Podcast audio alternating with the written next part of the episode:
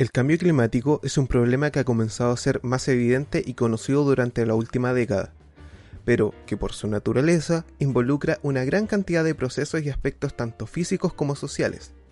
Durante la primera temporada de este podcast trataré de abordar los temas necesarios para comprender de mejor forma al cambio climático, sus mitos y verdades e incluso relaciones que tal vez no sabías que existían. En este tercer capítulo hablaremos del IPCC, la entidad científica líder cuando hablamos de cambio climático. Exploraremos de qué se trata este grupo de científicos y las polémicas en las cuales se ha visto involucrado.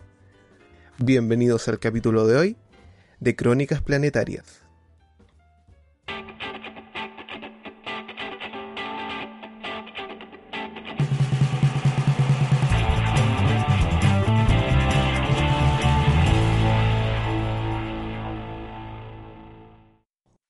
El Grupo Intergubernamental de Expertos sobre Cambio Climático, o IPCC, por sus siglas en inglés, es el órgano internacional encargado de evaluar los conocimientos científicos que tienen relación con el cambio climático. Sus orígenes datan de 1988 cuando fue establecido por la Organización Meteorológica Mundial y el Programa de las Naciones Unidas para el Medio Ambiente. El principal objetivo del IPCC es facilitar a los organismos que toman decisiones, como los países por ejemplo, la información sobre base científica del cambio climático, sus repercusiones y futuros riesgos, así como las opciones que existen para adaptarse al mismo y atenuar sus efectos. Al ser un órgano con carácter científico e intergubernamental, se espera que pueda facilitar información científica rigurosa y equilibrada a distintas instancias normativas. En el IPCC pueden participar todos los países miembros de la Organización Meteorológica Mundial y de las Naciones Unidas. Centenares de científicos expertos participan en la elaboración de los informes de evaluación del IPCC. Para elegir a los miembros redactores se le pide a los gobiernos y a las organizaciones observadoras del IPCC una lista de sus candidatos. Obviamente con el correspondiente currículum vitae de cada uno de los científicos, ya que a nosotros nos gusta mostrar las cosas que hemos hecho. De estas listas se seleccionará a los autores en función de sus conocimientos y se busca además que la composición del grupo en general refleje una diversidad de opiniones y antecedentes científicos. Se tendrán autores de diferentes regiones procedentes tanto de países desarrollados como de países en vías de desarrollo. Además se busca establecer un equilibrio entre hombres y mujeres, así como entre las personas que tienen experiencia ya en informes del IPCC y aquellas que son nuevas en el proceso como científicos jóvenes. De esta forma, se toman en cuenta las opiniones de países que, por ejemplo, pueden cambiar más fácilmente su maestría energética, como países en vías de desarrollo que necesitan incentivos para no recurrir a energías contaminantes, pero más baratas. También es importante escuchar las opiniones de los países que se encuentran a mayor altura, como aquellos que tienen una superficie más bien costera, ya que un cambio en el clima no los afectará de igual forma. De similar manera, Cambios en la temperatura, por ejemplo, afectan de forma distinta a hombres y mujeres. Por todo lo anterior, el IPCC es actualmente la instancia donde se plantea de forma más equitativa todas las problemáticas y visiones que pueden estar relacionadas con el cambio climático. Ahora es donde empiezan algunos de los problemas que tienen ciertas personas con el IPCC, ya que este organismo en sí no realiza investigación, Tampoco realiza mediciones del clima ni ejecuta o corre modelos para estudiar escenarios futuros. Los científicos del IPCC sí realizan individualmente una o más de estas actividades, por algo fueron elegidos para elaborar el informe. Pero al momento de la redacción, toda la información proviene en base a estudios ya hechos. Ellos evaluarán toda la investigación relacionada con el cambio climático y considerarán cuál es la más relevante. Los informes del IPCC son un compendio de la ciencia publicada y revisada por pares.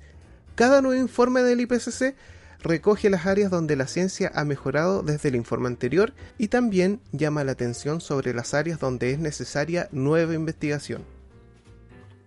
En total, se han publicado cinco informes y se encuentra en elaboración el sexto. En cada uno de estos informes han existido críticas de parte de distintos agentes, tanto del mundo científico como de la sociedad civil. Parte de estas críticas o correcciones se han tomado en cuenta y han mejorado los procesos de evaluación y elaboración en cada informe. De todas formas, siempre han continuado comentarios como, por ejemplo, que el IPCC es alarmista o que al ser un órgano gubernamental existen agendas personales que quieren impulsar cada uno de los países. Quizás para entender un poquito mejor este aspecto sea útil realizar una analogía.